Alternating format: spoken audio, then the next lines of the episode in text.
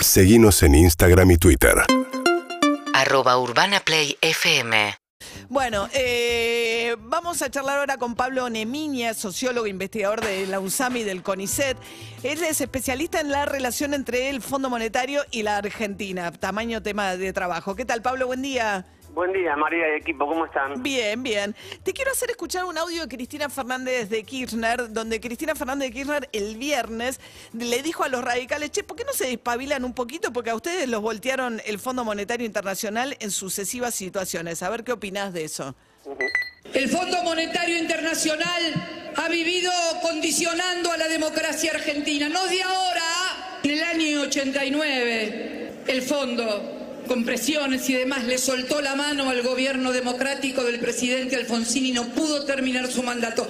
También a otro presidente radical, el fondo le soltó la mano y vino la crisis del año 2001. Deberían despabilarse un poco, digo yo, los del Partido Centenario, porque los dos presidentes radicales que tuvieron se los tumbó el Fondo Monetario Internacional. Despabilense, muchachos. Despabilense. Me llamó la atención esta interpretación, porque en el caso de la Rúa, Pablo, por lo menos digo, yo era corresponsal de la Nación en Estados Unidos en ese momento y estaba primero Clinton y le dio un mega respaldo con el mega canje, buscando evitar que la Argentina cayera en default. Sí, se lo dio a principios de 2001 el megacanje, pero en 2001 empieza con el, famoso, no, eh, el blindaje, con el famoso blindaje, es un préstamo muy importante, pero termina efectivamente con una suspensión del acuerdo por, parte del fondo. Cuando el fondo en un momento decís que efectivamente le suelta la mano. Y sí, efectivamente, porque eh, se hacía la, quinta revisión, creo, y el fondo la suspende, y con eso, bueno, es la única fuente de financiamiento internacional en ese momento, y para sostener la convertibilidad era decisivo acceder a dólares. Y eso es lo que, eh, entre otras cosas, impulsa a Caballo a implementar el, el corralito. ¿Cuándo se le cae el acuerdo con el fondo? Claro, cuando el fondo no lo, viste, el fondo lo que hace es, es- dilatarlo, viste, bueno, vemos, vamos a ver, eh, empiezan a No te eh, manda hacer la los tiempos un poco más misión. largos y bueno, y por lo tanto Claro. eso empieza a generar la Lo que, lo que pasa es que en ese momento el fondo decía que había que salir de la convertibilidad, que el uno a uno era insostenible, ¿no? Entonces lo que no querían era seguir sosteniendo la convertibilidad, sobre todo, ¿no? Mirá, es muy interesante eso, porque eh, había mucha diferencia al interior del directorio del fondo, de lo que se habla ahora, con relación a cómo salir de la convertibilidad. Yo lo que te podría decir es que había consenso con relación a que era insostenible la convertibilidad, pero lo que no había era un consenso con relación a hacia dónde salir, cómo salir.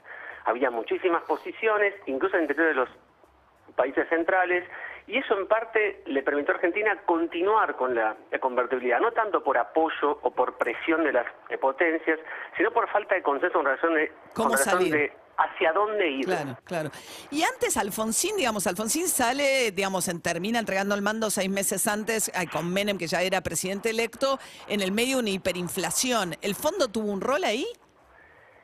Sí, había un acuerdo y el Fondo Monetario, me parece que fue menos, eh, yo diría que fue menos eh, que Evidente. eh, evidente que lo que fue O en decisivo. 2001, eh, porque ya había una, una cesación de pagos previas en el febrero, mar, en- del 89 ya había habido, había una moratoria, o sea que eh, fue menos evidente, aunque sí también, o sea, eh, no contribuyó con desembolsos. Lo que sucede es que cuando las condiciones económicas son tan se deterioran tanto, eh, suele suceder que el Fondo Monetario este, se, re- se, re- se retrae para esperar que se arme un nuevo gobierno, porque ahí la, la, la cuestión de fondo que está un poco ahora en, que está un poco ahora en la, en la agenda es con quién con quién Negociás. vos, o sea, Claro. si el gobierno tiene legitimidad o tiene el margen político o el, el volumen político, como se dice ahora, como para implementar las reformas que hacen falta.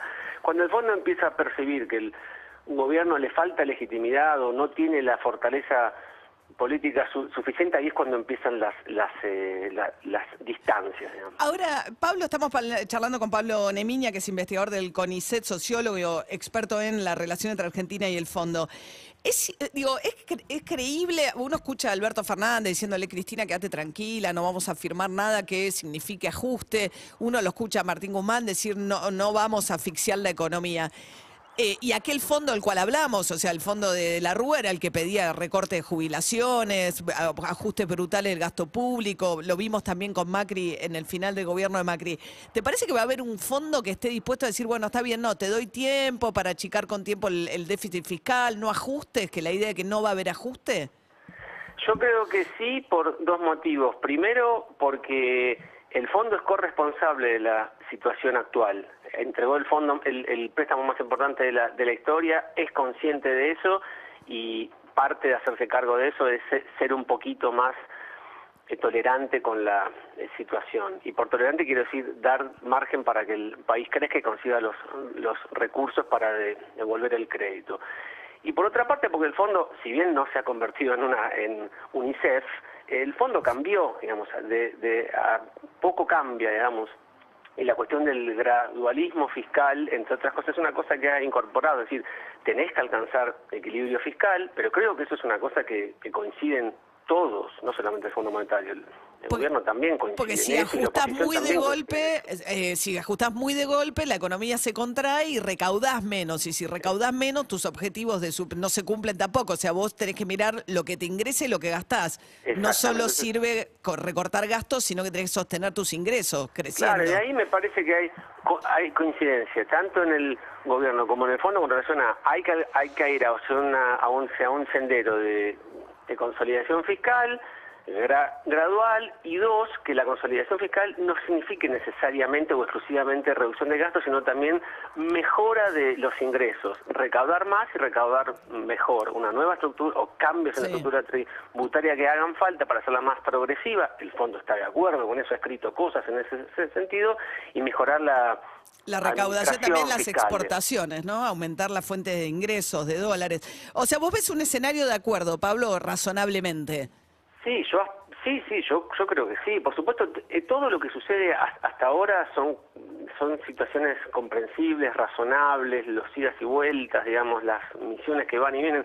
El único elemento novedoso, tal vez, es eh, la incorporación de la ratificación del acuerdo en el Congreso. Eso es nuevo. Eso antes no existía, eso es nuevo. Me, me parece interesante, me parece que incorpora una, una un elemento destacable para evitar situaciones como la de la de la del acuerdo como la del acuerdo de Macri y además para en general no solo para el fondo sino para el, el funcionamiento del acuerdo le da más fortaleza en términos de que lo que se firme, lo que se ratifique en el Congreso, bueno, hay mayor margen, más expectativa de que se vaya a cumplir. Bien.